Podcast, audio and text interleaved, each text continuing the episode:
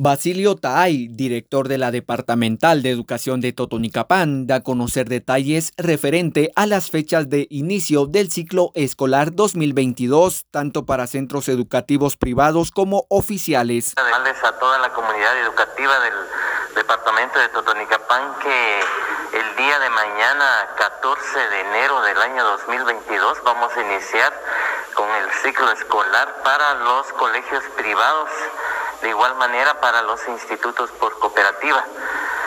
En relación a las escuelas oficiales estaríamos iniciando para el 15 de febrero. En este momento los maestros están todavía de vacaciones, por lo tanto ellos van a integrarse a sus labores el 15 de febrero y las clases ya con niños es el 21 de febrero. El Ministerio de Salud Pública eh, sacó un acuerdo eh, ministerial en donde se establece eh, el color de los semáforos. En este sentido, si el municipio o el departamento seguirá con color amarillo, definitivamente las clases van a ser de manera híbrida.